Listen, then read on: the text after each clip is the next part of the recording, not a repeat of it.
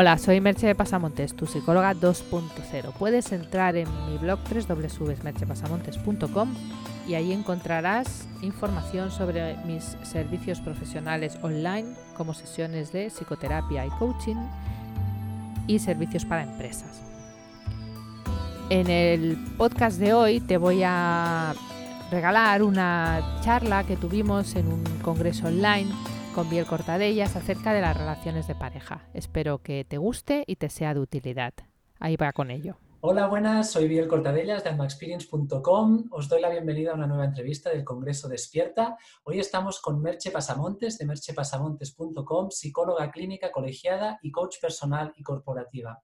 Vamos a hablar de cómo tener una buena relación de pareja mejorando tu comunicación y aquí vamos a profundizar sobre las claves para aprender a expresar lo que sientes y necesitas para que el otro pueda entenderte. Uh, Merche, muchísimas gracias por, para, porque hayas invitado, eh, aceptado esta invitación al Congreso y para querer compartir este rato con nosotros. Hola, Biel. Pues bueno, lo mismo digo, muchas gracias por organizarlo y tener esta iniciativa que creo que va a ir muy bien en este momento.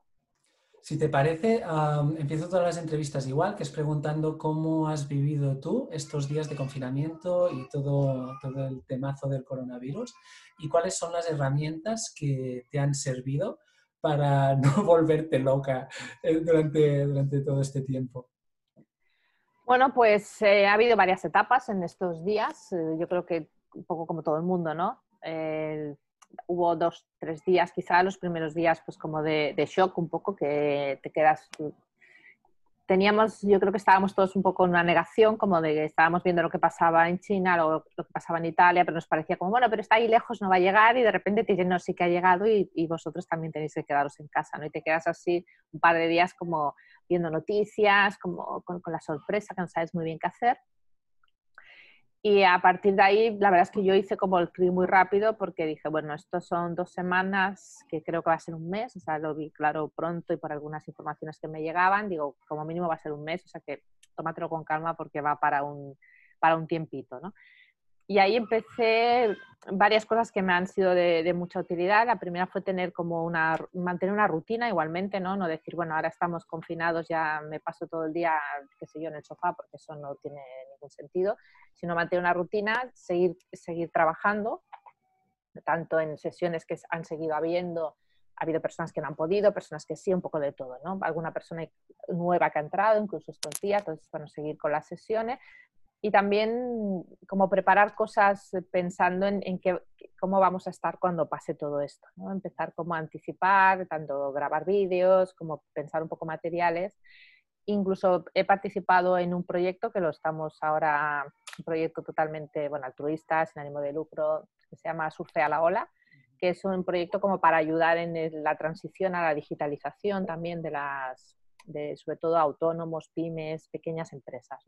Y eso también me ha ocupado tiempo y también me ha dado como, una energía extra y una motivación ¿no? para, para pensar que no estaba simplemente en casa esperando a que pasara, sino que había cosas que hacer. Entonces, bueno, todo eso ha sido herramientas de tener eh, como un foco de atención, la sensación de que estabas eh, siendo productivo y que estabas haciendo algo que sirviera, eh, a pesar de estar en confinamiento y luego también pues mantener pues ejercicio físico, un poco de mindfulness, este tipo de cosas que también ayudan pues como a emocionalmente estar estable ¿no? y el contacto social que puedes mantener pues a través de pues, aplicaciones como esta o el teléfono, etcétera. ¿no? Y la verdad es que yo me he sentido bastante bien en todo momento, ¿no? Con ganas de salir como todo el mundo y de hacer un poco de deporte al aire libre y de hacer cosas, qué sé yo, de ir a la playa, bueno, como todo el mundo, ¿no? Pero sin, con poca sensación de desespero, la verdad. O sea, el desespero la verdad es que no he tenido, ¿no? Voy a tener algún momento, como cualquiera, de decir, hoy se me está haciendo un poquito pesado, no esto está encerrado, pero han sido momentos puntuales. Pues ahora sí que nos dirigimos a la situación desesperada, en el sentido, me, decías, ¿no? Ostras, me ha estado llamando gente con realmente con, problemas de comunicación, que es de lo que va esta charla, ¿no? Me parece que es un temazo, obviamente, porque la comunicación, entre, la comunicación en general es un temazo y dentro de la pareja aún más. Y en estos días que acabamos de pasar, pues no sé cuánto ha sido en tiempo, pero ¿en qué vamos? ¿Dos meses o algo así? Bueno, vamos como para 50 días. Claro, es que imagínate, pues 50 días encerrados en casa con problemas de comunicación con la pareja, imagínate esto, ¿no? Entonces, si te parece, me gustaría poder dibujar una especie de mapa de, pues desde el tipo de, problemáticas que genera esta falta de, herramientas comunicativas para poder expresar lo que uno siente y piensa y, y hasta irnos acercando hacia cómo o qué herramientas o de qué manera podemos aprender a comunicarnos de una forma que, nos ayude a poder expresar todo esto que llevamos dentro sin incentivar el conflicto, por decirlo de alguna forma. Sí, bueno, yo lo que es algo que no, es de ahora, del hecho del confinamiento, sino que yo ya lo venía observando en personas que me solicitan ayuda por temas de pareja desde hace bastante tiempo, ¿no? Es un tema que, que también trato. Y siempre cuando consigues reunir a las dos personas, casi siempre es una de ellas la que, la que viene, a que acude primero y la que al final, pues cuando te explica lo que le está pasando, pues le tienes que decir, es que esto necesitaríamos que vinierais los dos, porque me estás hablando, todo lo que me estás hablando es un problema de relación, ¿no? Entonces, una cosa que a mí aún ahora me sigue sorprendiendo, ¿no? Es este hecho de que te das cuenta que, que las parejas muchas veces no hablan demasiado, ¿no? Hablan de muchas cosas, pero no hablan demasiado de lo que les sucede. Porque a veces el hablar de lo que sucede se interpreta como si fuera, eh, es que, no sé cómo decirte, como, como si fuera problemático, que sea crear un problema o que si hablo de, cómo me siento con el otro es porque no estoy bien, o, sea, como que se problematiza antes de tiempo, ¿no? Como no, no hay, falta para mí como naturalidad de poder expresar cosas que te, si tú estás viviendo con otra persona, es otra persona, es que ya lo dice el concepto pareja, es que somos dos personas diferentes y que a la hora de convivir pues vamos a tener, qué sé yo, gustos diferentes, em, intereses diferentes, coincidiremos en cosas, obviamente, pero habrá cosas, personalidades diferentes en las que, en las que no somos iguales, o sea, no somos dos clones, somos dos personas distintas. Entonces, para que eso vaya encajando, creer esa cosa así quizá un poco, eh, es un poco peliculera, ¿no? Romántica, de no, el amor todo lo puede y todo se ajusta solo. Y tú dices, hombre, todo se ajusta solo. Se ajustan bastantes cosas solas, afortunadamente, pero hay cosas que no se ajustan si no las hablas. Entonces es ahí donde entra la parte de que hay que poder comunicar las cosas. ¿Y cuál dirías, ah, partiendo de aquí, cuál dirías que, mm, que es, porque claro, una cosa es hablar las cosas y la otra es cómo hablas las cosas, ¿no? Entonces, no sé, en primer lugar, cómo uno puede ah, identificar eso que necesita comunicar, porque muchas veces también no nos damos exactamente cuenta de lo que nos está pasando, ¿no? Sentimos ese malestar, sentimos lo que sea, pero, pero no nos damos realmente cuenta. O sea, en primer lugar, ¿cómo podemos conectar con eso? Realmente identificar eso que nos está sucediendo. Y en segundo lugar, ¿cómo podemos comunicarlo de una forma tú me decías antes, ¿no? Que muchas veces se interpreta como un ataque, pues de una forma que no se, o que ayude, porque que se interprete no como un ataque siempre depende de, cómo el otro se lo coja, ¿no? Pero que ayude a, transmitirlo de una forma que, facilite que no se interprete como un ataque. Mm. Bueno, lo primero, eh, a ver, yo creo que la conciencia más o menos se tiene, porque cuando tú le preguntas a la persona qué le sucede, y te empieza a dar toda una lista de cosas que le suceden en las que es que mi pareja hace, mi pareja dice, mi pareja no hace, mi pareja no dice, ya ves que, lo tiene bastante identificado, que, que, siente que hay un, problema en la, en la, relación. Sí que sucede en alguna ocasión que, que, te llega una persona que te, por ejemplo, en una primera sesión te está explicando cosas como que le están pasando y en una segunda sesión cuando estiras un poco más del hilo, esas cosas le están pasando por la relación que tiene con la otra. Pero muchas veces la persona tiene identificado que hay algo. Lo que pasa es que yo creo que lo primero que hemos de quitar es esa especie de, de, ecuación que se hace de si me pasa algo con mi pareja es que la relación va mal. No, es que lo normal es que pasen cosas. O sea, no, yo que digo, son dos personas diferentes de, que vienen de dos familias distintas, de dos mundos distintos, de dos maneras de ver el mundo distinto que se han unido. Entonces es normal que haya que ajustar eso. Y, no es que haya que ajustarlo el primer mes o el segundo o el tercero o cuarto, hay que ir ajustándolo también conforme pasa el tiempo y se evoluciona, porque cada persona tiene una evolución personal distinta, tiene unas experiencias distintas, un trabajo, lo que sea. Entonces todo esto hay que irlo como, como como ajustando. Y quitarse mucho esa, esa, sensación de que hablar de cosas que afecten a la pareja es, es, como sinónimo de que la pareja va mal, sino hablamos de cosas que afectan a la pareja porque estamos juntos y no quiere decir que eso, o sea, es como para estar mejor, no porque estemos mal. Es como quitar un poco esa, ese punto de partida que yo creo que problematiza la cosa antes de que sea ni, siquiera un problema. ¿no? Entonces, ¿cómo hablas con la otra persona para que la otra persona no se sienta atacada? Eh, si has conseguido este, este primer nivel de base, ¿no? de decir, oye, que, se entienda que las cosas se pueden hablar, yo creo que ya tienes mucho conseguido porque ya no es aquella típica chiste que se hace, oye, tenemos que hablar, ¿no? Y la otra persona ya en sudores fríos como de, Dios mío, tenemos que hablar, me va a decir que me deja o que cualquier cosa que horrorosa, ¿no? Sino que incluso yo me lo tomaría como, si no te sale de manera natural, porque a lo mejor no te sale, como que, si yo una vez a la semana dediques media horita, ¿no? A decir, oye, vamos a charlar de cómo vamos, qué cosas están yendo bien, qué cosas no tanto, porque eh, hay que poder expresar lo que uno necesita, lo que uno quiere, incluso lo que no te gusta del otro, sin que eso sea un ataque para el otro. O todas las personas tenemos derecho a sentirnos como nos sintamos, a desear lo que queramos y a querer lo que queramos. O sea, es como, eh, para mí es como que eso no debería ni, ni, ser cuestionable, ¿no? O sea, tú puedes hacer algo que a ti te parezca estupendo y a mí me haga sentir mal. Entonces, yo tengo que poder expresar que a mí me hace sentir mal eso no tiene que implicar necesariamente que tú tengas que cambiar eso. A lo mejor no tienes que cambiar eso. A lo mejor lo puedes seguir haciendo, pero por lo menos tienes que ser consciente de que a mí me hace sentir mal. Y tal vez incluso es un problema mío y no de eso, pero por lo menos, eh, ¿sabes? Un poco el, el, kit de la cosa es que yo pueda al menos decirlo y que la otra persona no sienta que eso es un ataque o que le obliga a hacer nada, ¿no? sino que haya como mínimo ese principio básico de yo puedo expresar lo que siento, lo que necesito. Y, mi pareja igual, no lo puedo expresar yo y el otro no. Obviamente hablo de las dos partes. ¿no? O sea, las dos partes pueden expresar lo que necesitan, pueden expresar lo que quieren y luego hay que ver cómo hacemos para, para que esas eh, dos partes se vayan poniendo de acuerdo, pero que haya como, como mínimo es, esa base, porque es que sin esa base no podemos construir encima. Y para el que escucha, porque ahora decíamos el que, el que comunica, ¿no? Para el que escucha, ¿cómo, cómo, cómo escuchar sin, sin saltarle a la yugular al otro cuando te está diciendo algo pues que, pues que te toca o que, o que con lo que fácilmente te sientes identificado o te sientes culpable o te sientes cualquiera de estas cosas que muchas veces estando en pareja nos, nos sucede. ¿no? Sí, a ver, esta parte, o sea, no son eh, fáciles ninguna de las dos. No es, no es, fácil ni aprender a decirlo, ni es fácil aprender a escucharlo, ¿no? Porque también, claro, nos, eh, aprender a decirlo es hablar desde, desde el yo. Mm. O sea, cuando tú, vamos a poner que tú seas mi pareja, pues bien, cuando tú haces X, yo me siento así.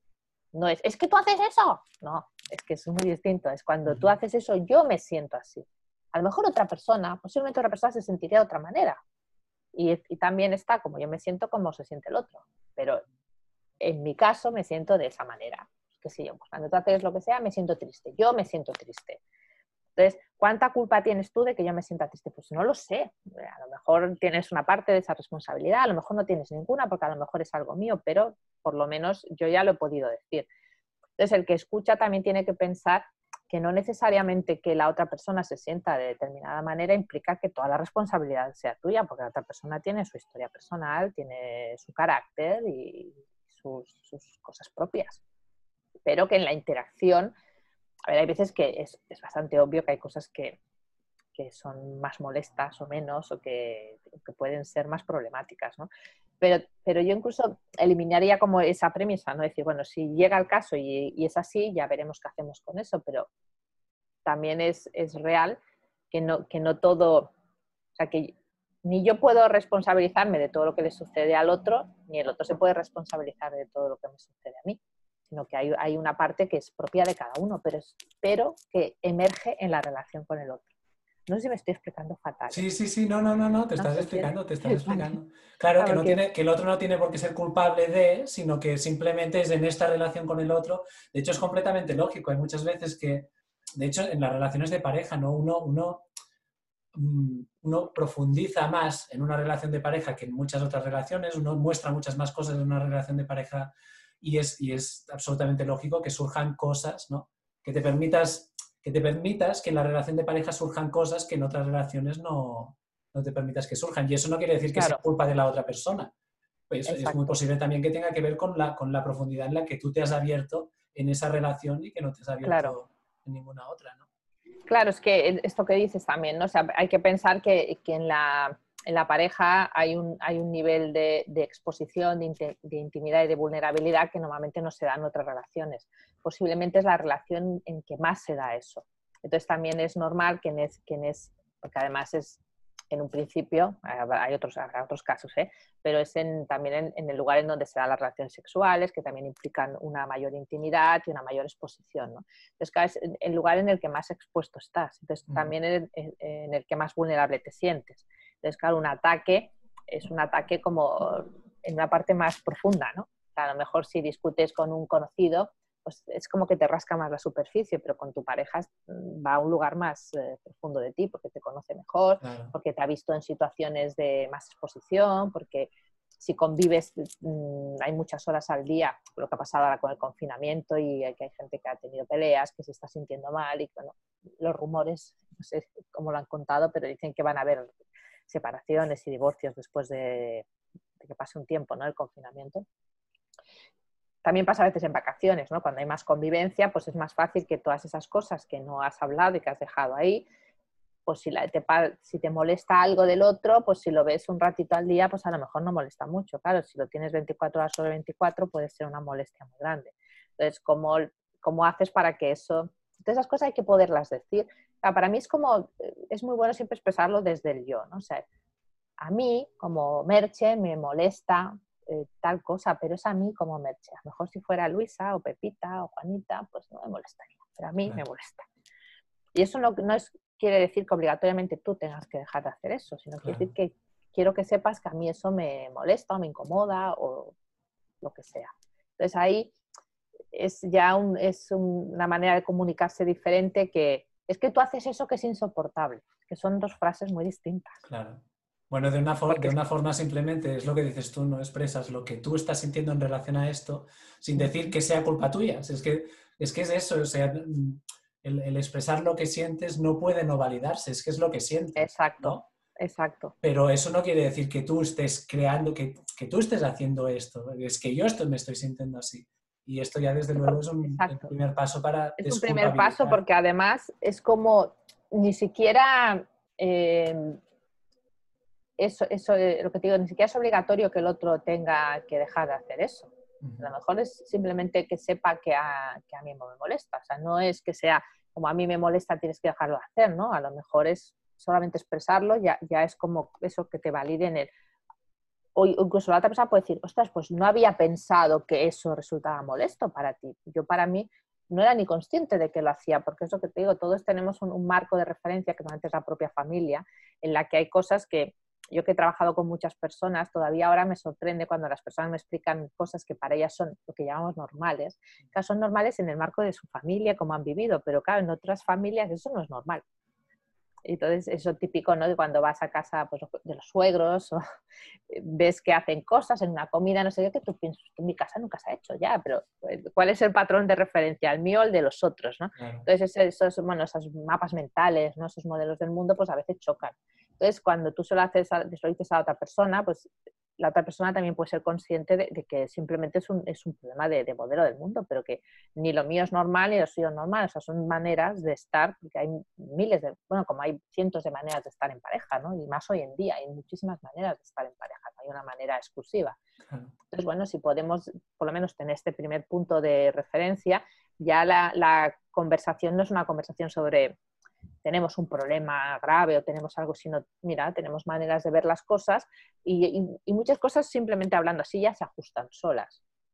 Porque es que muchas veces eso que al otro le molesta, cuando tú lo piensas, pues es que para mí es una tontería y además es que puedo dejar de hacerlo porque no, ni, necesito hacerlo. ¿sabes? Es como, lo hacía o, te pueden decir, ah, es que ni sabía que te molestaba. Claro, es que esto, esto salía también en la entrevista con Laura Moncho, que hablábamos del, de mm, como del contenido de las palabras, ¿no? De, pues, lo que es para mí diversión, lo que es para mí sexualidad, lo que es para mí no sé qué. Pues al igual para mí tener sexo ah, habitualmente quiere decir cinco veces por semana y para otro tener sexo habitualmente es tener sexo una vez al mes, ¿no? Entonces si no nos explicamos qué es lo que para cada uno significa el qué, ¿no? Lo que decías tú, todo este background que, que, llevas encima de tus propias ideas, tus propias historias, tu propia experiencia familiar, lo que para ti es normal, ¿no?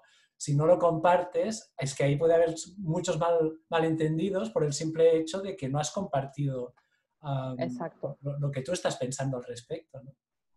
Claro, pero yo creo que esto viene mucho, porque yo me lo encuentro mucho en, sesiones de terapia, por ejemplo, de, que las personas eh, tienen como una idea así, ya te digo, medio romántica, ¿no? De, que eso va, a pasar solo. Que no hace falta decirlo porque va a pasar solo, como vemos en las películas, ¿no? Que se conocen, se van a la cama juntos y todo les funciona perfecto ya el primer día. Y tú piensas, qué suerte, ¿no? Esa es su vida, porque la mía no es así. O sea, Claro, a mí me pasará algo raro, a mí no me pasan esas cosas, claro, pero es que la mayoría de la gente no le pasan esas cosas. El tema de la sexualidad también se tiene que ir ajustando. Y es muy frecuente, y esto es curioso, ¿eh? porque son cosas esas curiosas de la vida, ¿no? que se junten personas con un, con un, llámale, con un impulso sexual de base bastante dispar, como tú decías. ¿no? Personas pues, que para ellos tener sexo una vez a la semana es normal, con una que considera que es una vez al día. Si esto no se habla, esto crea un conflicto grave. Entonces, claro, yo cuando hago sesiones, pues siempre les pido si pueden intentar llegar a algún tipo de acercamiento, ¿no? Pues que el que dice cada día, pues podría ser cada dos o tres, y el que es una vez a la semana, y si probaras cada dos o tres sería muy incómodo y no como obligaciones, sino que vamos a probar un poco a cambiar ese patrón, a ver si más o menos podemos llegar a un ajuste. Y si no, qué alternativas, qué alternativas tenemos para que no haya una persona que esté siempre así como sintiéndose como contenida y que claro, porque es que el día que digamos le abren el toril dice, ostras, qué, suerte, pero se queda como con ganas y la otra persona piensa que bien estoy, claro, y estás creando una, una situación de... Esto, esto, ay, perdona, termina, termina. No, no, sí, dime. No, que te iba a decir que me parece interesante este punto que acabas de tocar ahora porque te acabas de entrar en el mundo del acuerdo, ¿no? Y me parece muy bien, vale, primero, aprendemos a, ver lo que nos está pasando. Segundo, aprendemos a comunicarlo desde un espacio de yo, yo, cuando tú haces esto, yo me siento así, sin culpabilizar al otro. Tercero, llegamos a acuerdos. ¿Cómo se llegan a acuerdos? ¿Cómo, digamos, estrategias para facilitar el acuerdo? Bueno, llegar a acuerdos, eh, hay que pensar que no, no, tenemos tampoco que partir de la base que los acuerdos eh, en la pareja tienen que ser siempre 50-50, que es otra de esos mitos, ¿no? Como el del orgasmo simultáneo. ¿Eso pasa o no pasa? Y si no pasa, no pasa nada. Es que hay, hay como mitos de estos que nos han ido como así dejando caer por encima. El amor romántico. Sí, viene mucho de pues, películas, novelas y tal. Pues si pasa, estupendo, pero la mayor parte de las veces no va a pasar. Y, no pasa nada, porque incluso puede estar bien que, no sea simultáneo para que cada uno esté pendiente de lo suyo y no pasa nada. ¿no? Entonces, lo de que, no, es que todo va a ser al 50%. Mm, ¿Por qué? ¿Que hay alguna ley que diga que todo ha de ser... Entonces, habrá, habrá cosas en las que a lo mejor tú pones un 70 o un 80 y no pasa nada porque para ti es más fácil ponerlo ahí y habrá otras cosas en las que lo pondrá el otro. O sea, lo que no puede ser es que una persona lleve el 70 o 80%, llámale, de la carga de la relación y de que funcione y la otra lleve el 20, porque la que lleva el 80 habrá momentos que dirá, mira, como que estoy harta, ¿no? O estoy harto. Pero no quiere decir que en cada cosa el acuerdo tenga que ser mitad y mitad, sino en algunas cosas cederé yo porque me es más fácil, en algunas cosas cederá al otro porque le es más fácil. Y en aquellas cosas en que a los dos nos es difícil, pues igual ahí sí que habrá que intentar hacer más un, pues, qué sé yo. Hacer la comida, pues un día tú y un día yo. Si no nos gusta ninguno de los dos, pues quizás sí que habrá que repartirlo a mitad y mitad, porque... Pero, por ejemplo, tareas domésticas que a veces crean conflicto. Pues hay tareas domésticas que nos gustan más y que nos gustan menos. Entonces, pues quizá yo me puedo hacer cargo de las que me molesta menos hacer y a otra persona de las que le molesta menos hacer. Y si hay alguna que decimos, esta la odiamos los dos, pues está, mira, un día la haces tú y un día la hago yo. No sé, la repartimos, ¿no? Pero no tiene que ser todo como 50-50, porque ahí también estamos creando como una obligación como de que yo tengo que acercarme a un lugar que a lo mejor hay cosas en las que no, en las que no puedo o en las que no me es cómodo las que tengo que hacer mucho esfuerzo, ¿no? También ahí hay que ver un poco el carácter de cada uno, ¿no? Hay cosas para las... hay cosas que, que, te piden hacer un cambio y piensas, pues es que eso es, como, dices, como se dice, está chupado, no me cuesta nada. Y hay cosas que dices, es que eso no es, no es que no va nada con mi carácter y hacer ese cambio me, ves que me supone un esfuerzo que no me va a quedar energía para nada más, porque todo el esfuerzo lo voy a poner en ese, qué sé yo, en, en no hacer ese, ese, tipo de comentarios y piensas, es que nos hago todo el tiempo con todo el mundo, ¿no? Es que me estás pidiendo que deje de hacer algo que, que para mí... Que deje de ser yo casi, ¿no? Claro, que digas que hagas una broma, cuando alguien dice algo, que hagas una bromita. Bueno, si te dicen deja de hacer la bromita, dices, pues que la hago con todo el mundo, ahora cómo dejo de hacer la broma. Lo que quizá entonces le puedes pedir a la persona es, vale, pues sigue haciendo la broma porque forma parte de tu manera de ser, de tu esencia, pero si en algún momento te estoy explicando algo que, que a mí me afecta o que para mí es un poco más serio, hombre, córtate ahí. Claro, si te me ha pasado no sé qué, no sé si me van a echar del trabajo, y tú, bueno, y haces una broma y dices, a lo mejor ahora no es el momento, ¿no? Es como un poco sin dejar de ser tú, pero quizá hay momentos que puedes decir, bueno, aquí tomo un poco más de conciencia, me doy cuenta de lo que está pasando, un poco la empatía, ¿no? Siento cómo está la otra persona y ahí también de, no, no dejo de ser yo, pero me adapto un poco a estar por el otro, ¿no? Esa cosa de eh, estar por la otra persona también, ¿no? Que es una de las gracias de la pareja. Es que esto es lo que me venía todo el rato a la cabeza mientras ibas hablando, pensabas que, claro, esto con amor, ¿no? Ah, no, no, no, no, como el amor este romántico de no hace falta que hablemos de nada, sino poniendo amor a todas estas situaciones es como mucho más fácil, ¿no? Porque es cuando eres capaz de decir, bueno, pues yo renuncio a esto, tú renuncias a esto, yo me quedo con esto, yo me quedo con lo otro, y yo haciendo para ti y tú haciendo para mí, encontramos un punto de, de, de, unión en el que es fácil estar juntos, ¿no? Claro, es que eh, la palabra clave es esa, es que se supone que uno está con alguien porque hay, hay amor. Cuando, y cuando hay amor también tiene que haber un, como un impulso, un deseo como de que la otra persona esté bien, ¿no? Y, de, y, de, que tú también haces cosas porque la otra persona esté bien. O sea, no es, como no solo miras por ti, como, como una madre con su hijo, como, eh, no sé, con tus hermanos o con las personas que tienes cercanas que te importan, ¿no? Tú vas a hacer cosas porque esas personas estén bien. Pues que menos que hacer lo mismo con tu pareja, ¿no? O sea, dejarse sobre todo de estar, es que digo, es que hay como hay muchos mitos, ¿no? De estos rollos como de, es que si hago esto se va a pensar que me tiene en el bote y ya no me va a hacer caso. No, no, no liemos las cosas, ¿qué más da? Pues, eh, pues es tu pareja, es que está bien que piense que, que estás ahí, ¿no? Tiene que estar, hay parejas que juegan un poco a mantener como la chispa, como siempre como con las dudas de si sí, de si no esto es bastante agotador, ¿no? Si a alguien le funciona y lo quiere hacer y le divierte, oye, cada uno es libre. Pero en general esto es bastante agotador y para una relación, pues con, llámale un plazo más largo de tiempo, eso va a ser insostenible, ¿no? Estar siempre como en la cuerda floja de hoy seguiremos o no, esto no se puede soportar, es como muy angustiante. Y para, nos queda poquito tiempo, solo quería apuntar, es algo lógico, ¿no? Pero cuando conseguimos realizar este proceso, cuando, cuando asentamos dentro de la pareja un, espacio de, de, comunicación fluida, de acuerdo, de identificación de mis propias historias, bueno, todo esto que hemos estado hablando, ¿qué sucede en la pareja cuando todo esto se, se aprende a poner en su lugar?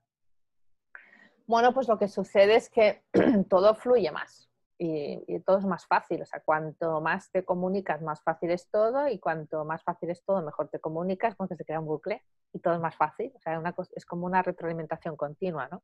Si yo sé que si pasa algo lo puedo expresar y no me tengo que quedar ahí como pensando, no digas nada que la vas a liar. Bueno, pues lo digo con tranquilidad, la otra persona lo dice con tranquilidad y, e, ese tema ya no se queda ahí como, como enrocado, sino que, que sigue fluyendo y se eliminan mucho, que, que, es un tema muy peligroso, todos esos temas tabús.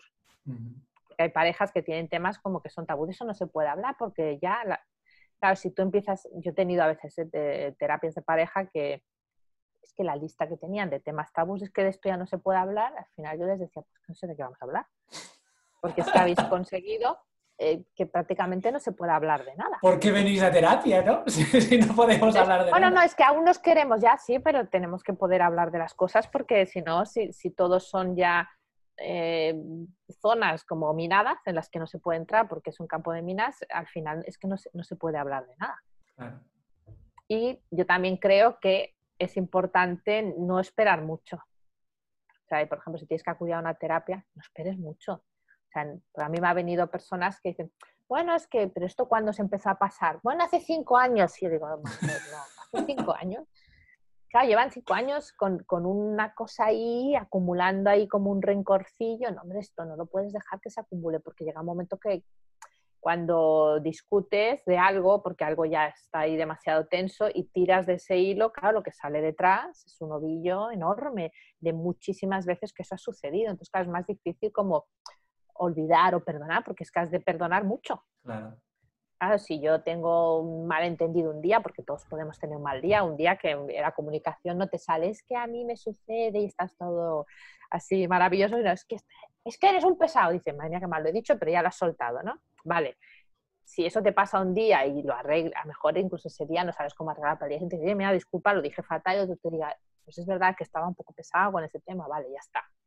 Pero si eso lo dejas, lo dejas, lo dejas, que se hace una bola, que luego es que a veces no sabes ni por dónde entrar porque es que entras por aquí y sale y dices, bueno, tenemos que hacer un poco tabula rasa y, tratar de, empezar de, como casi de cero y dejar todo eso como olvidado. Bueno, toda esa etapa lo hicimos como supimos y ahora vamos a hacerlo de otra manera, vamos a hacer como un limpiado, así, uh, y empezamos, ¿no?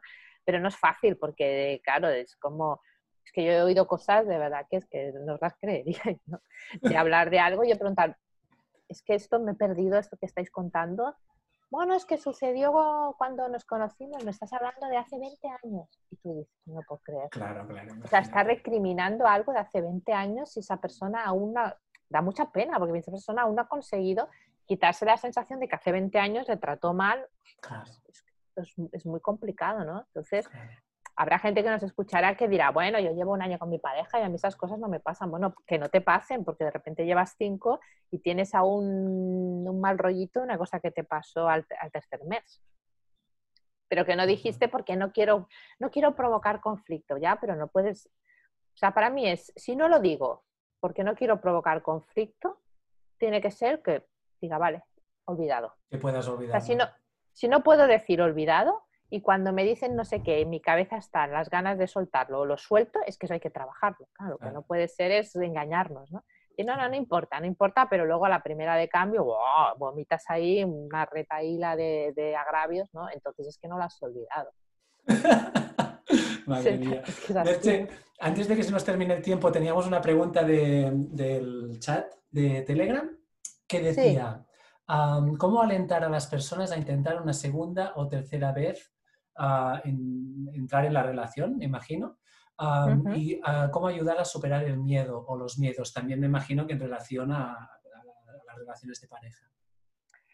Bueno, supongo que, la pregunta viene de personas que han tenido una relación que ha acabado mal y que se han sentido aquello como que les han roto el corazón de alguna manera, ¿no? Y que entonces tienen miedo de volver a entrar en otra relación. Bueno, aquí hay varias cosas, es porque habría que ver en cada caso, yo una, una norma general para todo el mundo, así como una receta me da un poco de miedo, ¿no? Pero sí que habría que ver, quizá que hacer algún trabajo personal de qué te ha pasado, cómo te has sentido, cómo cerrar un poco ese, esa cicatriz o ese... Porque hay esas imágenes a veces que, que, hay por ahí por internet, ¿no? De un corazón con tiritas y que es así como bastante tierno, pero el corazón aguanta, aguanta mucho.